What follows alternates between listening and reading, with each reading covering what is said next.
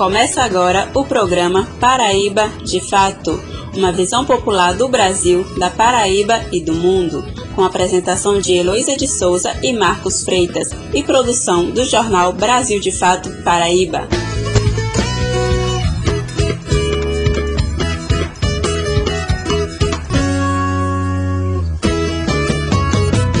Ninguém tira o trono do estudar. Ninguém é o dono do que a vida dá.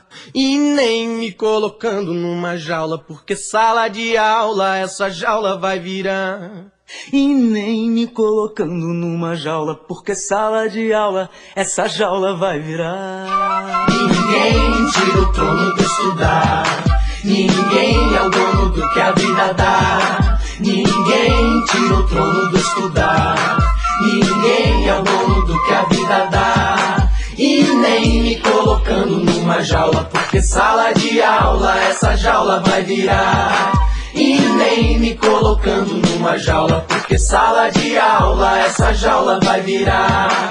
A vida deu muitos anos de estrutura do humano à procura do que Deus não respondeu. Deu a história, a ciência, a arquitetura, deu a arte, deu a cura e a cultura pra quem leu. Depois de tudo até chegar nesse momento, me negar conhecimento é me negar o que é meu. Não vem agora fazer furo em meu futuro, me trancar num quarto escuro e fingir que me esqueceu. Vocês vão ter que acostumar porque ninguém tira o trono de estudar. Ninguém é o dono do que a vida dá. Ninguém tira o trono de estudar. Ninguém é o dono do que a vida dá. E nem me colocando numa jaula, porque sala de aula essa jaula vai virar. E nem me colocando numa jaula, porque sala de aula essa jaula vai virar. Se orgulhar do trono mesmo e perder o sono mesmo pra lutar pelo que é seu. Que nesse trono todo ser humano é rei, seja preto, branco, gay, rico, pobre, santo, ateu. Pra ter escolha tem que ter escola, ninguém quer esmola, isso ninguém pode negar. Nem a lei, nem estado, nem turista, nem palácio, nem artista, nem polícia militar. Vocês vão ter que me encolher, se entregar porque.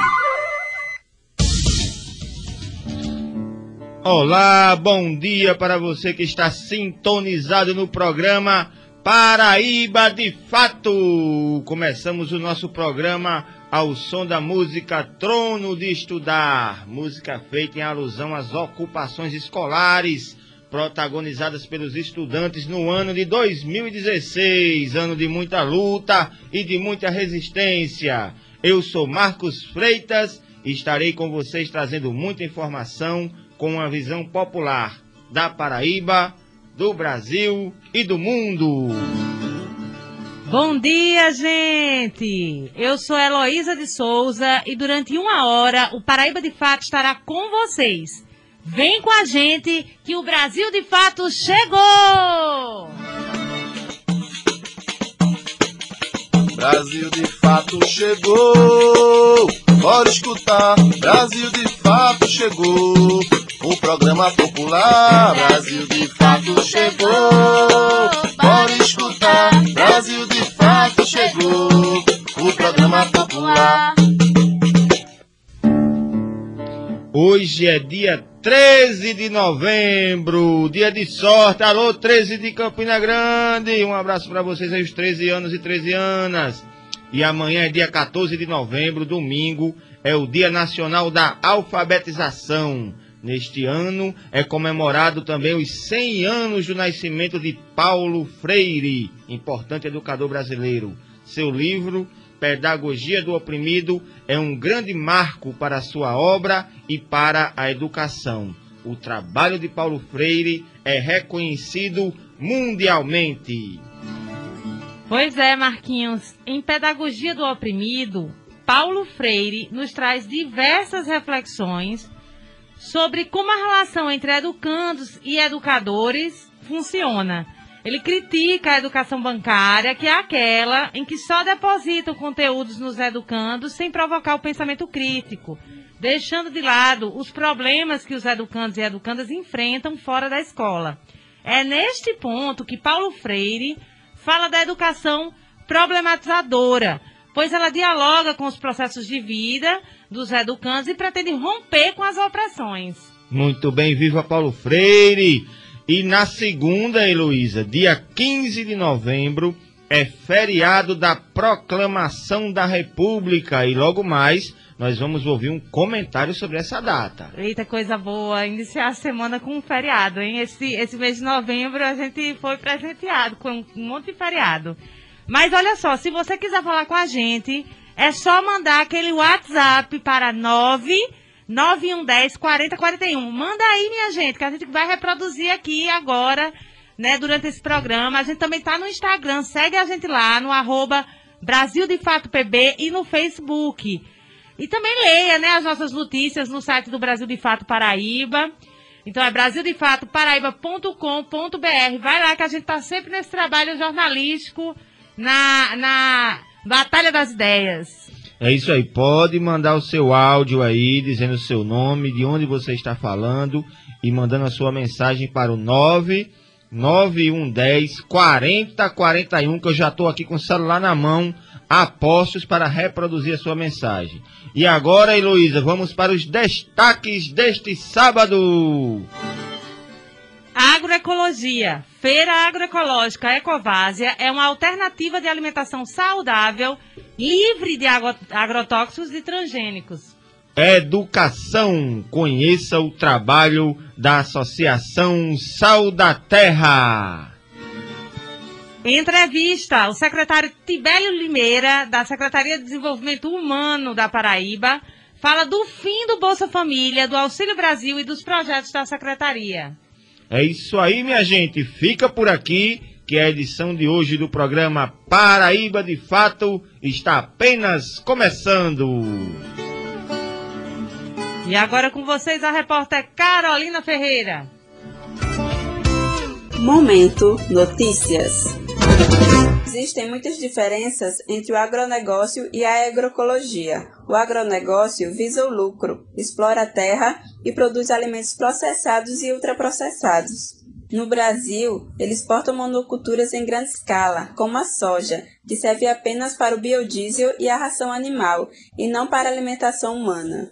Se é para falar de agroecologia, que produz alimentos saudáveis, é impossível não citar a experiência da Feira Agroecológica Ecovásia. O processo de organização da Ecovásia começou em 1997. Inicialmente, ela acontecia no bairro de Mangabeira, em João Pessoa, na Paraíba. No ano seguinte, em 1998, começou a funcionar na Universidade Federal da Paraíba, local que está até hoje funcionando em todas as sextas-feiras pela manhã. No período da tarde, nas sextas-feiras, a feira acontece em Sapé, a Feira Ecovásia também acontece em todas as terças-feiras no Instituto Federal da Paraíba, em João Pessoa. Os agricultores e agricultoras que fazem parte da Ecovásia são dos assentamentos Dona Helena, Padre Gino, Vida Nova e Rainha dos Anjos, localizados nos municípios de Cruz de Espírito Santo e Sapé, que fazem parte da região da Vásia. Fazem parte também as comunidades Dona Antônia, no Conde, e Ponta de Gramame, em João Pessoa. A Ecovásia é uma associação, acompanhada, entre outras organizações, pela Comissão Pastoral da Terra. Existem momentos de decisões entre os agricultores e agricultoras para a organização e continuidade da feira. Um dos princípios organizadores é a economia solidária, que é justamente uma alternativa à produção desmedida do capitalismo. Rogério Oliveira, da Comissão Pastoral da Terra, comenta a importância das feiras agroecológicas. É um espaço né, de geração de renda para eles, onde é que eles conseguem é, escoar sua produção, como também essa forma de organização é uma forma diferenciada, né, porque cuida da questão do meio ambiente e também os cuidados com a alimentação saudável. Então é prazeroso para quem produz e para quem consome também. Então a feira traz muito esse espírito da solidariedade, da parceria e de um mercado alternativo, né? Onde o que está em jogo não é a questão apenas do mercado, mas essa relação é, interpessoais, relações culturais e também é, esse olhar diferenciado sobre o que a gente come e o cuidado com a natureza. Rogério traz o tema do uso de agrotóxicos nos alimentos e a fome no Brasil. A feira, a organização que, que se tem, ela vai de encontro a toda essa realidade, né? É uma forma de buscar alternativa para essas famílias do campo, também trazer para a cidade um alimento de qualidade, livre de agrotóxicos, que é o principal responsável né, pelas grandes doenças que a gente tem no mundo. Carolina Ferreira, para o Paraíba de Fato. A Feira Ecovásia é uma beleza ali na Universidade Federal da Paraíba. A gente indica aqui para todo mundo que está nos, nos ouvindo, né? Vamos ouvir agora Jácia. Ela é lá do assentamento Padre Gino né, e é presidente da Ecovásia. Bom dia, gente. É, eu me chamo Jácia, moro no assentamento Padre Gino. É, sou a presidente da Ecovásia, sou agricultora de produtos orgânicos Venho aqui convidar vocês, a todos, venham participar da nossa feira. É, comecemos das quatro da manhã, na sexta-feira, e finalizamos às 12 horas, aqui na, na UFPB. É isso aí. Além da opção de ir presencialmente na feira, que acontece toda sexta-feira lá na UFPB, e toda terça-feira no IFPB e também em Sapé, né, na sexta-feira à tarde, a Ecovásia está aberta para pedidos pelo site ecovasiapb.com, ecovasiapb.com. Os alimentos sempre são retirados na sexta-feira lá na UFPB. Então você faz o seu pedido pelo site, garante já ali as primícias, como diz Renato, né, que é um dos, dos trabalhadores que é, entregam a cesta, a cesta lá na sexta-feira, pegam as primícias da produção e aí você retira lá na UFPB, lá no Centro de Vivência. É, contribu contribuir e consumir desse processo de economia solidária e agroecologia nos faz dar mais um passo para o fortalecimento da reforma agrária, Heloísa. Você está ouvindo o programa Paraíba de Fato. Participe, entre em contato pelo nosso WhatsApp 99110 40 41.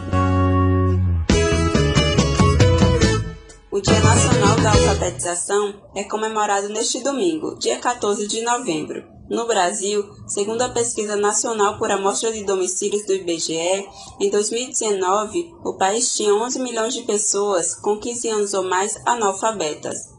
No mesmo ano, a taxa de analfabetismo, considerando a mesma faixa etária, foi de 16,1% na Paraíba, sendo a segunda maior do país.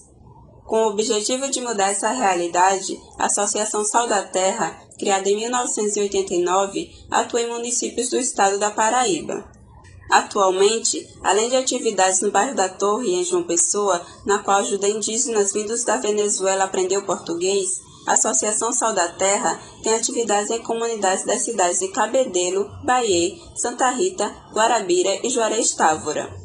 Rosa Lisboa, da equipe pedagógica do Sal da Terra, diz que o objetivo da associação é ensinar pessoas a partir dos 15 anos que não tiveram a oportunidade de aprender a ler e escrever quando eram crianças, ou que foram à escola e não aprenderam, assim como estimular a profissionalização de professores na educação de jovens e adultos, para que se tornem autoconfiantes e continuem ou retornem a estudar e que possam se desenvolver de forma mais eficaz no mundo do trabalho.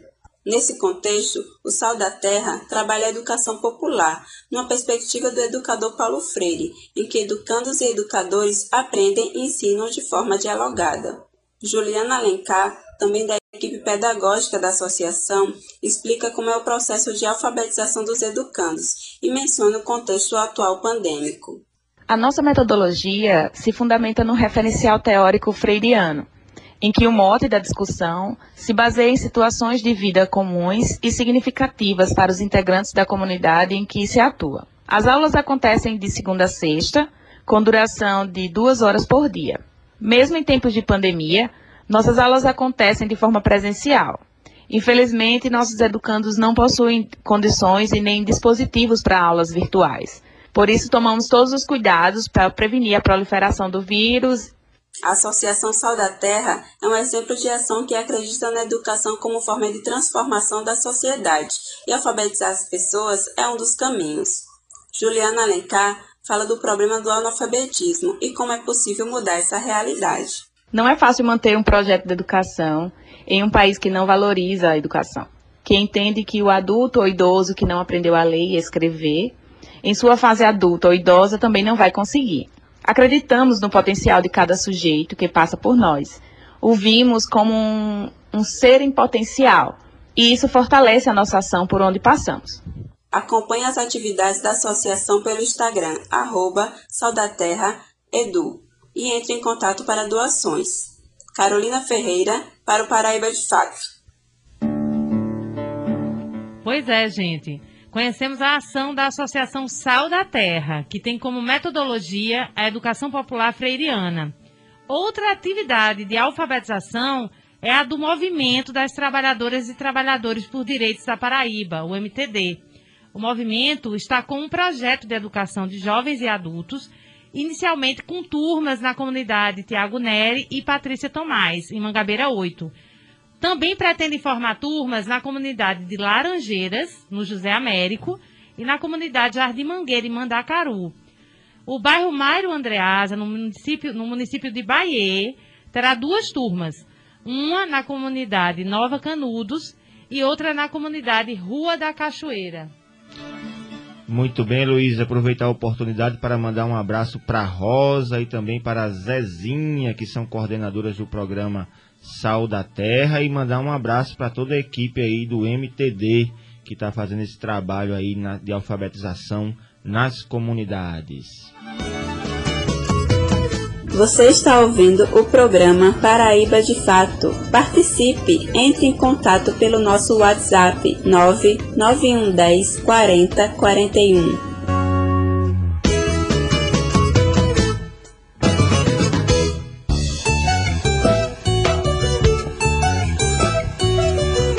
Entrevista do dia. Após 18 anos de programa, o Bolsa Família chega a seu fim. A nossa entrevista de hoje é com o secretário Tibério Limeira, da Secretaria de Desenvolvimento Humano do Estado da Paraíba. Ele aborda os temas do Bolsa Família, Auxílio Brasil e as ações da secretaria. Com vocês a nossa repórter e a entrevista. Bom dia. Vamos começar? Como você avalia o fim do Bolsa Família no Brasil e na Paraíba? Então, é, eu avalio que o fim do, do Bolsa Família no Brasil e na Paraíba, sem dúvida, é muito prejudicial para as pessoas, principalmente, naturalmente, as pessoas em situação de vulnerabilidade social, porque o Bolsa Família é o maior programa de transferência de renda da história do país.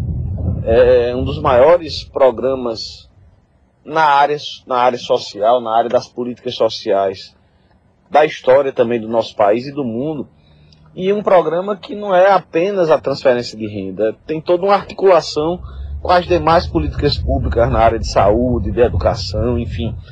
É um programa que ao longo de 18 anos de história conseguiu ampliar a participação feminina é, na escola, na educação, também conseguiu diminuir as desigualdades regionais, conseguiu fazer com que milhões de famílias deixassem a condição de pobreza e de extrema pobreza, é, inclusive muitas entregando de volta o cartão, o benefício, para que passassem para outras famílias que dele é, necessitavam.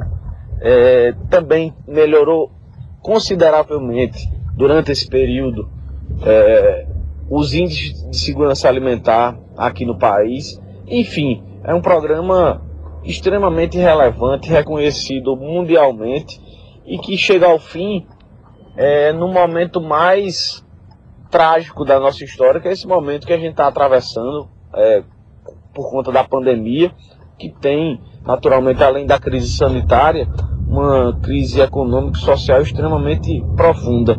E mais, o Bolsa Família era um programa que tinha, tem, pelo menos tinha, né, porta de entrada, tinha uma articulação muito estruturada entre municípios, estados e governo federal e nasce aí um programa totalmente atropelado, atabalhoado, é, sem informações consistentes. É, é muito ruim. É, é infelizmente, é, é, de uma tragédia muito grande isso tudo que a gente está vivendo. O Bolsa Família atendia quantas pessoas aqui na Paraíba e com que perfil? Aqui na Paraíba, o Bolsa Família atendia cerca de 523 mil famílias em situação de pobreza e de extrema pobreza. A situação de pobreza com renda per capita até 89 reais. Aliás, a situação de extrema pobreza com renda per capita de até 89 reais. E a de pobreza com renda per capita até 178 reais. Isso até pouco tempo atrás. Agora o governo federal reajustou para 100 reais a renda per capita extrema pobreza e para 200 reais a renda per capita pobreza. Então esse era o perfil das famílias que, que eram atendidas aqui, mas muita gente nesse perfil também na fila. Gente, até o último dado que a gente recebeu, nós tínhamos 78 mil famílias aqui na Paraíba com perfil para ingressar no programa Bolsa Família, porém sem o atendimento devido por parte do governo federal. No contexto da diferença entre o Bolsa Família e o Auxílio Brasil, qual o impacto dessa mudança na vida dos brasileiros e brasileiras? Então, a, é, muito, é muito difícil ainda cravar a diferença entre o Bolsa Família e o Auxílio Brasil.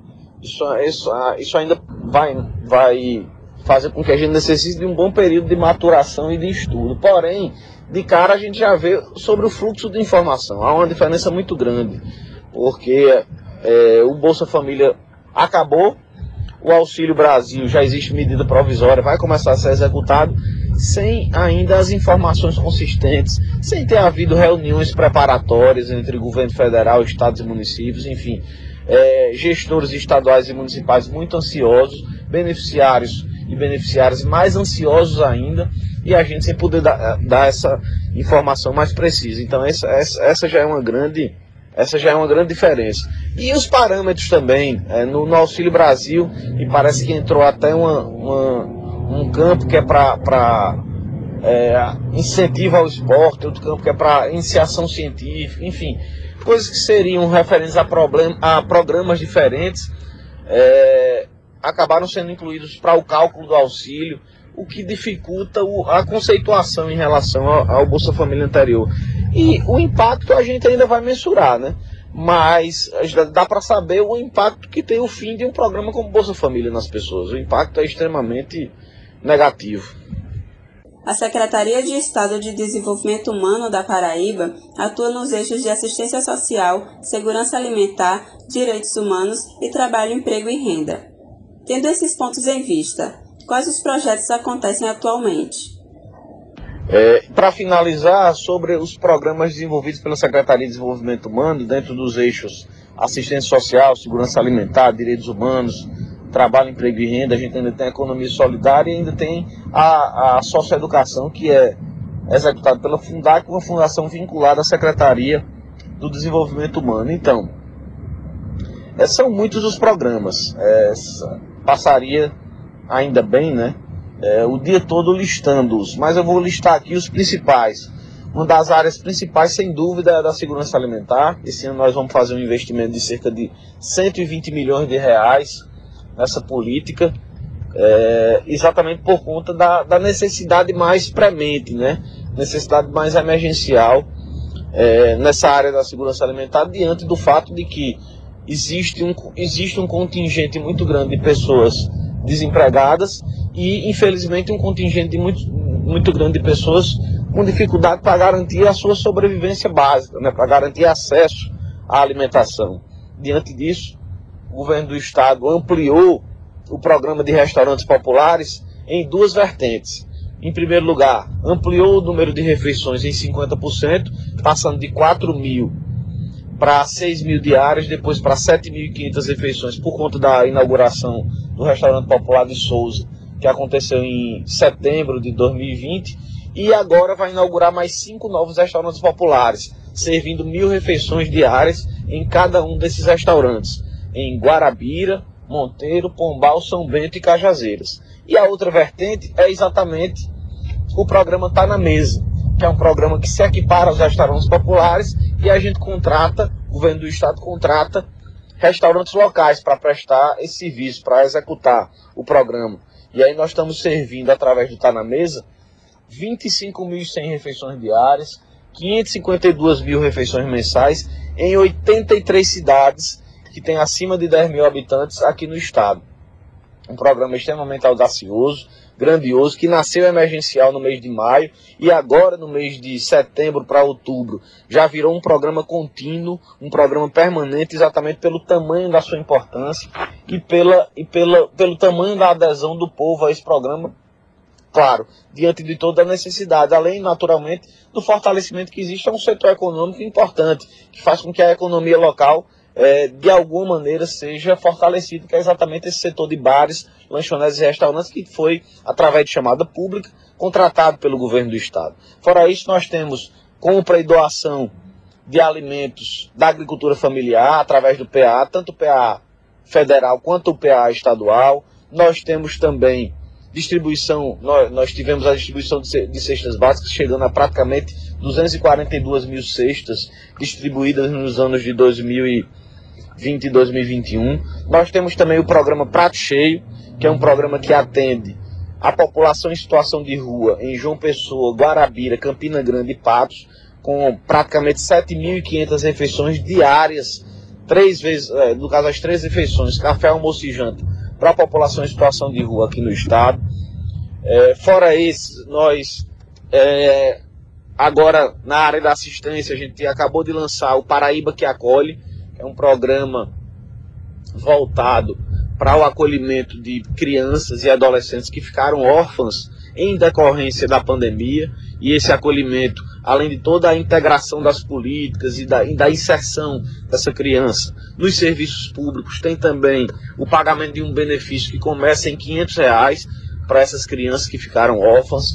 Nós também recentemente lançamos o programa de famílias acolhedoras, uma novidade no Brasil, é uma, a, a, não a família acolhedora, porque já é uma modalidade prevista no Sistema Único de Assistência Social, mas a, a execução estadual e regionalizada, que é a, nós somos o primeiro estado que estamos desenvolvendo e, e executando esse processo é, de maneira estadual e regionalizada, sem fazer a transferência fundo a fundo para os municípios. E aí nós lançamos recentemente a ideia que, que a gente inclua no rol da, da, da, política da assistência, mas essa modalidade de acolhimento é uma modalidade que privilegia o cuidado de maneira mais integral com as crianças. Agora, essa semana, o governador João Azevedo lançou o programa Paraíba Primeira Infância, que reúne uma série de ações e políticas públicas voltadas para a primeira infância aqui no estado, entre elas a construção de mais 100 novas creches, para diminuir o déficit de, de atendimento na, na educação infantil, entre outras ações que foram, que foram lançadas. Nós também temos, é, é foi lançado e já está funcionando a Comissão de Prevenção à Violência no Campo e na Cidade, isso na área dos direitos humanos, exatamente para que a gente possa é, trabalhar de maneira mais humanizada todo esse processo que envolve a questão fundiária, seja urbana ou seja rural, aqui no estado. Estamos executando a, a, pela primeira vez a trinca de programas de proteção à pessoa, de, passando pelo programa de proteção crianças e adolescentes ameaçadas de morte, programa de proteção a vítimas e testemunhas ameaçados, o PROVITA, e também o programa de proteção aos defensores dos direitos humanos e comunicadores. Enfim, essa é uma parte do, das ações que a gente desenvolve e eu espero que em outra oportunidade a gente possa é, relacionar mais ações e dialogar mais. Fico muito grato.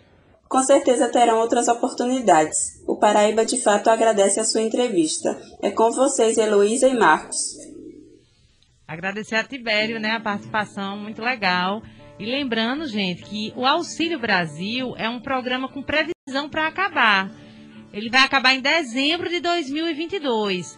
Mesmo que os valores do Auxílio Brasil pareçam mais altos, o Bolsa Família era uma política pública que funcionava como sabemos, ainda existia muitas pessoas com perfil para receber o Bolsa Família. Né? Aqui na Paraíba, por exemplo, de acordo com o Tibério, 78 mil famílias ainda estavam na fila de espera. Então, apesar do grande número de famílias já atendidas pelo Bolsa Família, o que a gente, é, o que faz uma política pública funcionar é, é, é justamente essa é, esse diálogo né, entre o poder público e as pessoas que necessitam. Então, assim, se uma política está funcionando bem, a gente melhora essa política ou acaba com ela. Né? Então, a gente melhora. O Auxílio Brasil não é uma melhora, porque ele vai acabar no fim de 2022, ele acaba com o Bolsa Família. E quantas pessoas serão atendidas? Que a gente não sabe. Como é que os estados e os municípios vão se organizar com relação a esse diálogo que existia no Bolsa Família. Então são muitas questões que ainda não são esclarecidas, que a gente não sabe como vai funcionar e que nos inquietam, né?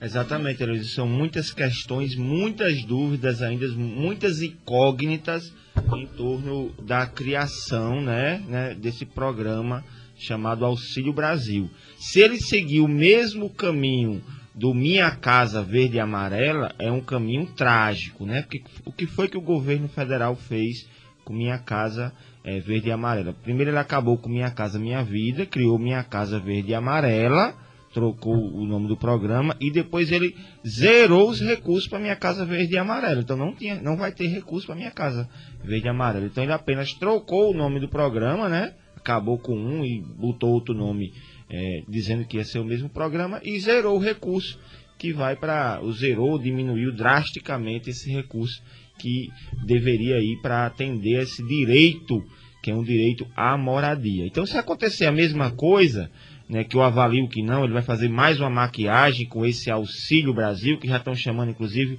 auxílio reeleição, que ele está só pensando na sua manutenção no poder, né, o que é um absurdo. Um cara que se diz antissistema, né, um, aliás, uma pessoa que se diz antissistema, está aí fazendo de tudo para permanecer no sistema. Isso é um absurdo. Você está ouvindo o programa Paraíba de Fato. Participe, entre em contato pelo nosso WhatsApp 99110 40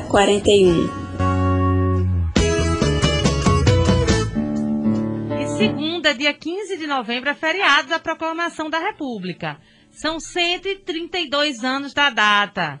E aí, para isso, para a gente pensar um pouco nessa, nessa Constituição, da nossa história, né, Marquinhos? Que república é essa Brasil que nós temos? A gente vai ouvir Matheus Guimarães. Ele é professor de História. Ele vai falar um pouquinho para a gente sobre essa data. Na próxima segunda-feira, dia 15 de novembro, é um feriado nacional, que normalmente é comemorado a chamada Proclamação da República.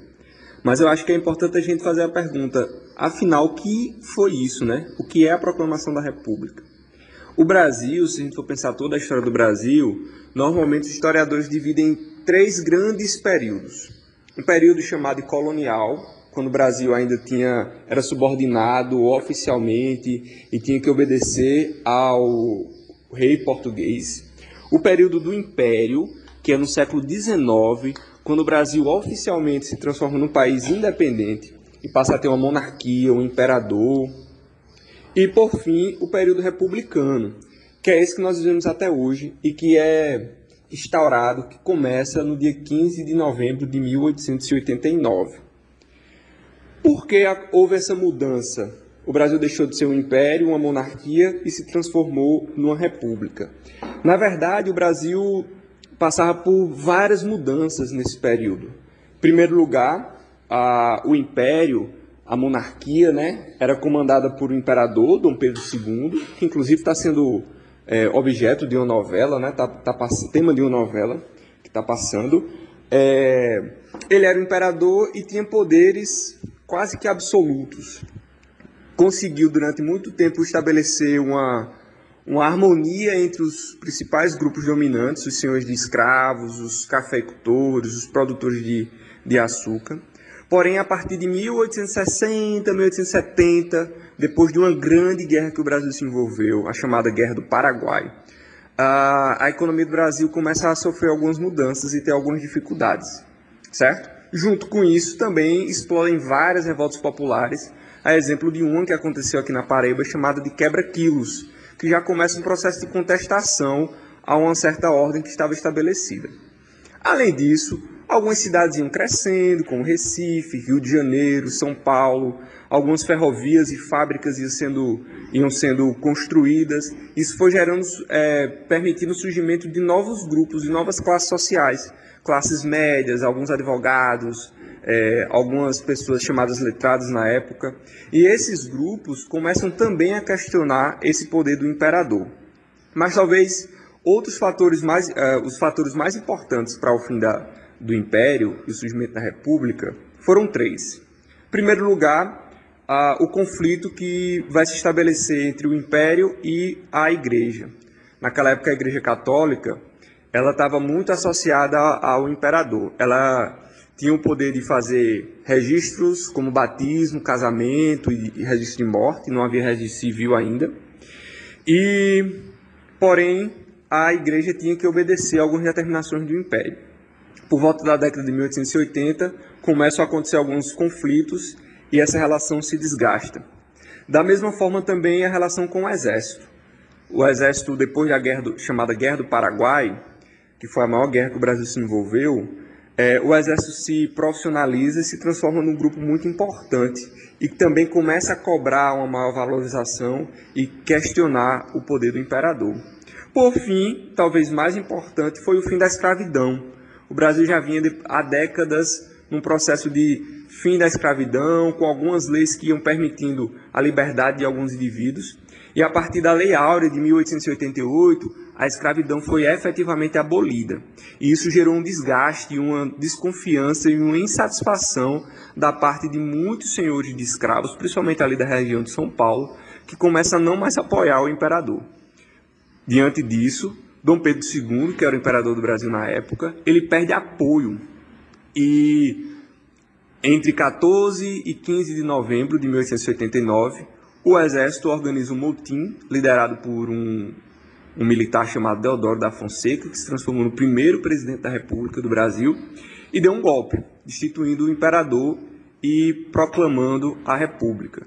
Desde então, o Brasil se transformou numa república com presidentes, porém, nesse período republicano, houve muitos golpes, a presença do exército continuou sendo uma constante nas intervenções políticas, e a grande questão que se coloca até hoje, em 2021, é o Brasil é uma república. A palavra república significa coisa do povo, em que a população, em tese, poderia participar do processo político e, de, e, e ter uma maior intervenção nesse processo, além de direitos que deveriam ser garantidos, de cidadania, etc. E, tal.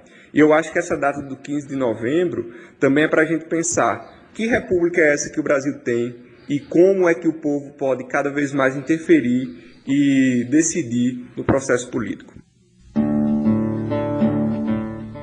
Opa, valeu Matheus Guimarães, professor.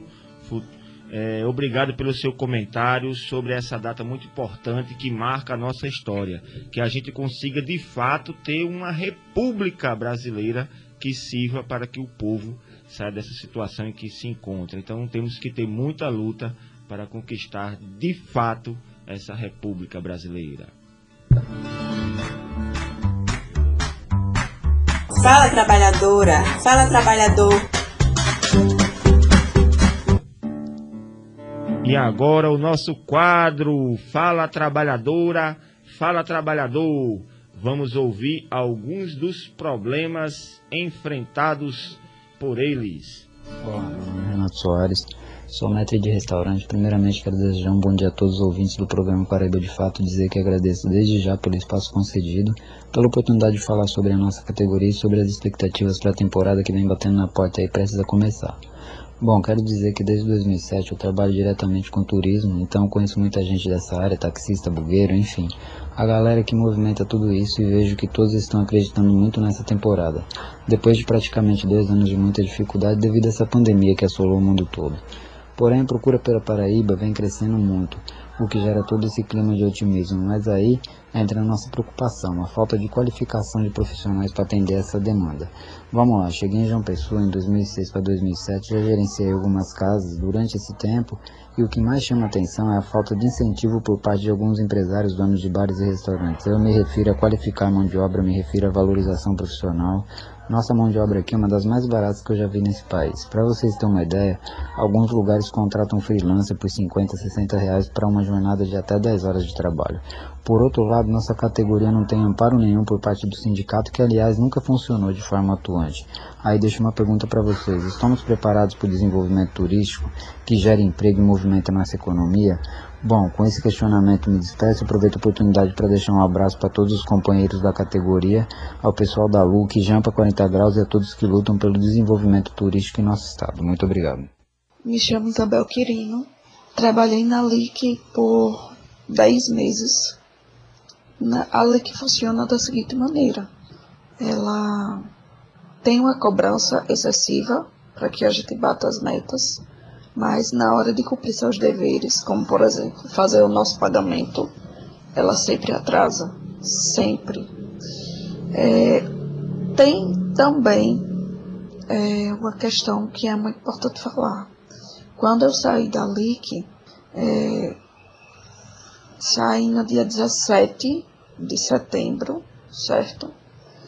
E até o presente momento ainda não recebi a minha rescisão. Ou seja, ela também não paga rescisão, não libera papelada para seguro-desemprego, entre outras questões. Não deposita FGTS.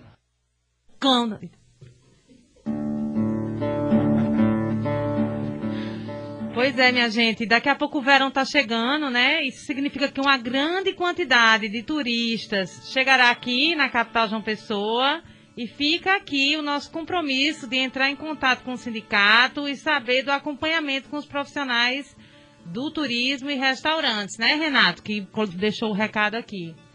É, e sobre a LIC, né, a empresa de telemarketing, não é a primeira vez que nos chegam relatos de desrespeito com as trabalhadoras e trabalhadoras, com as trabalhadoras e trabalhadores lá da LIC, viu? desde os casos de atraso de salários e o não pagamento do FGTS. Este último causa muitos danos, principalmente quando o trabalhador precisa se afastar por motivo de doença física ou psicológica, não conseguindo o benefício, pois ali que não deposita o FGTS. Além de Isabel, que desde já já agradecemos a participação dela, existem outras pessoas que foram demitidas e ainda não receberam a sua rescisão.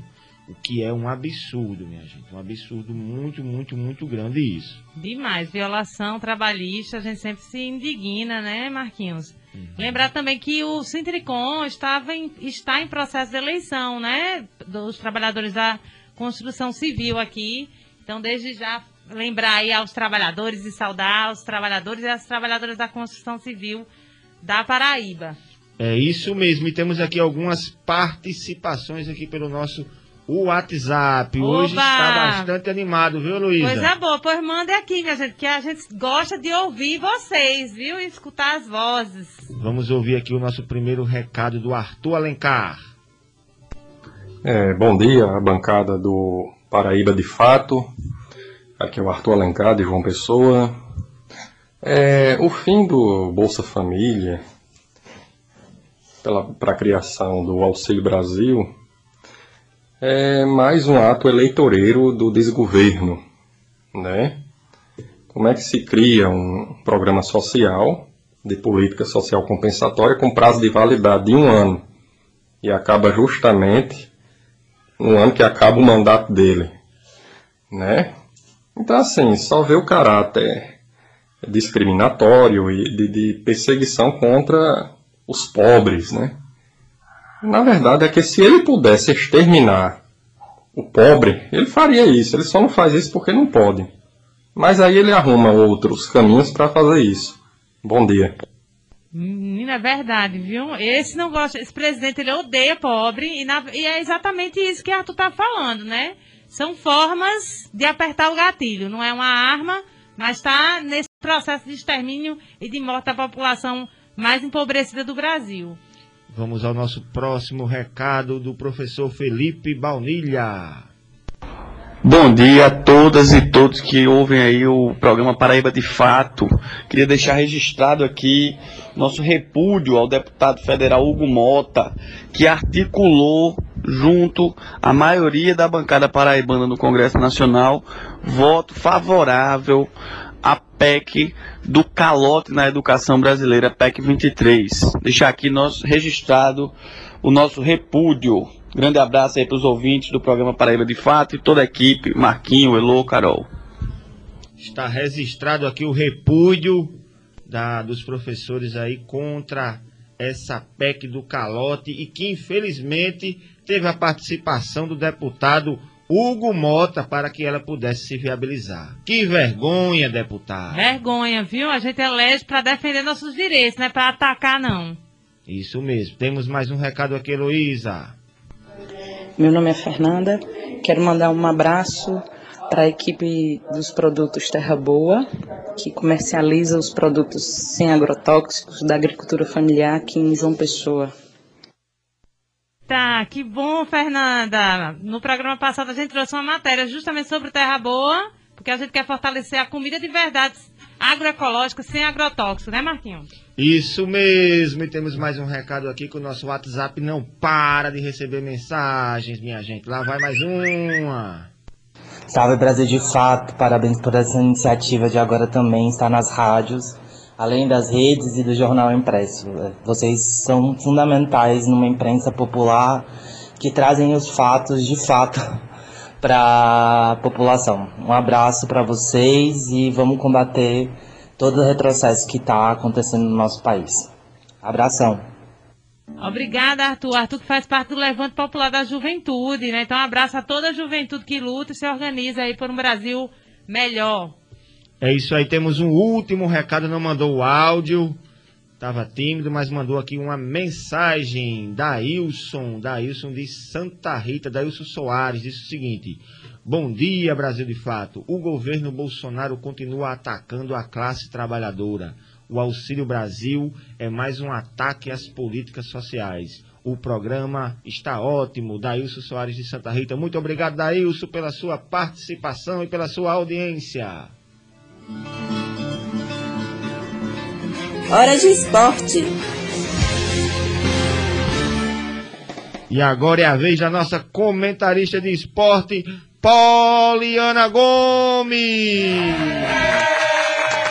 Seja bem-vinda, Poli. Bom dia, Marquinhos. Bom dia, Luísa. Bom dia, ouvintes do Paraíba de Fato. Hoje nós vamos falar um pouquinho sobre basquete.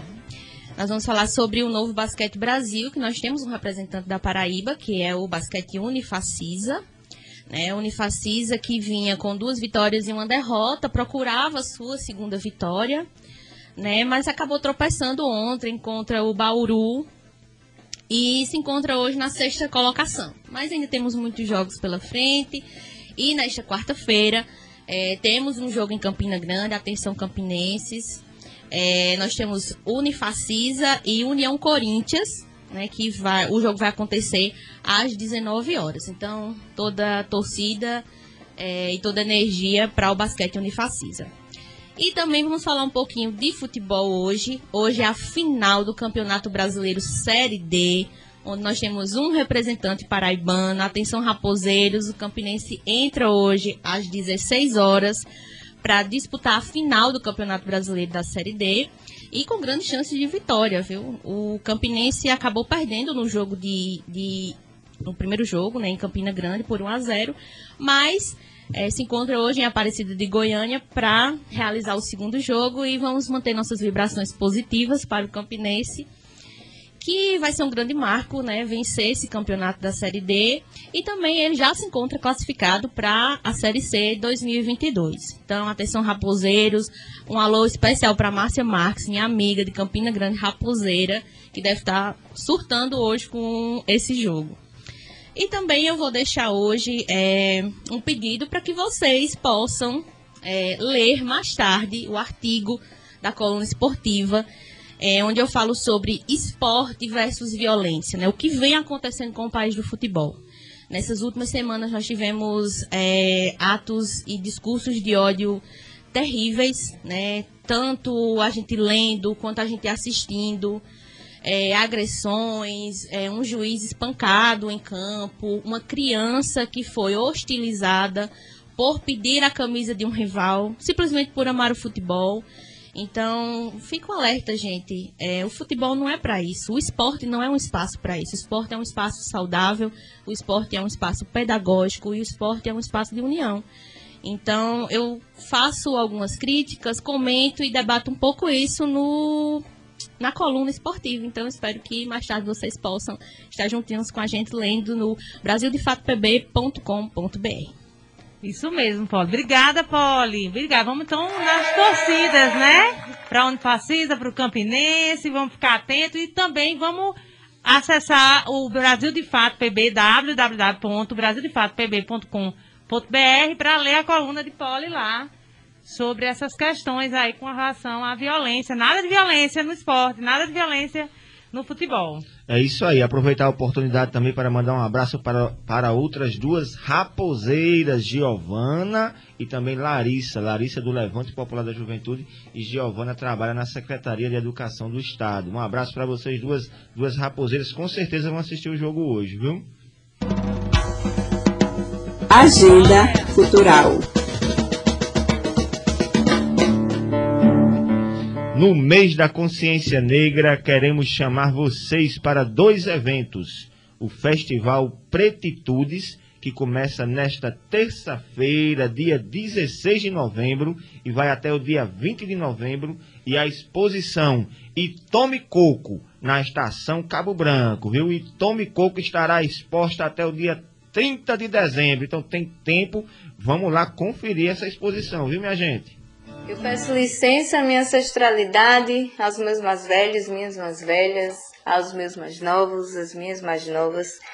Meu nome é Dendê Maate e eu estarei no Festival Pretitudes realizado pela FUNESC, é pelo chamamento público.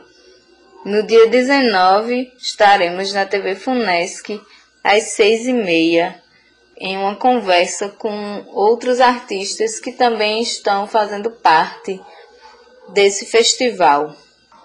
Enquanto pluriartista, eu desenvolvo trabalhos em diversas áreas artísticas e o foco nesse Festival Pretitudes vai ser na poesia marginal, na poesia preta, a poesia que traz vivências, experiências, indagações, lutas, fortalecimento para os nossos povos pretos sendo eles africanos e indígenas. Atualmente me encontro como uma das organizadoras do Islã Paraíba, que é uma batalha de Islã que por aqui está presente e viva dentro do movimento hip hop e estamos em processo de retomada para que volte é, essa inspiração, essa força que a poesia marginal traz, que a poesia marginal tem. Meu nome é Danilo Santos, estou aqui para falar do projeto E Tome Coco, que está acontecendo na Estação Ciência durante os meses de novembro e dezembro, uma exposição de fotografia e vídeo alusiva ao mês da consciência negra, que busca fugir da perspectiva exótica e representar o 20 de novembro a partir da resistência das mestras, dos mestres e dos grupos de coco de roda, uma homenagem à cultura afro-brasileira como elemento importante da cultura paraibana. O coco de roda pode ser encontrado do litoral ao sertão, faz parte das festividades quilombolas, afrocatólicas e afro-indígenas. A exposição tem o objetivo de apresentar o coco de roda como manifestação cultural que pode representar a Paraíba no âmbito nacional e internacional. É isso aí, a cultura paraibana negra e indígena é resistência no coco e na poesia marginal. Mandar um alô aqui, agradecer a Dendê, a Danilo aqui pelos recados, né? E pelo convite para participar da exposição de Tome Coco e também é, relacionada ao Festival Pretitudes, né? Para participar da, da exposição e Tome Coco, minha gente, é preciso fazer o agendamento da visita. Então você acessa o Instagram, arroba Estação Cabo Branco, para saber mais informações. É isso aí, minha gente. Dessa vez é tudo sob controle. E por aqui nós vamos nos despedindo do programa de hoje. Foi muito bom estar com vocês. Ó, já tô com saudade, viu? Já estou com saudade, mas sábado que vem nós estamos aqui de novo com um programa especial, né não, Heloísa? Com certeza. A gente está se despedindo, mas já com saudades e já marcando o próximo encontro, sábado, 9 horas.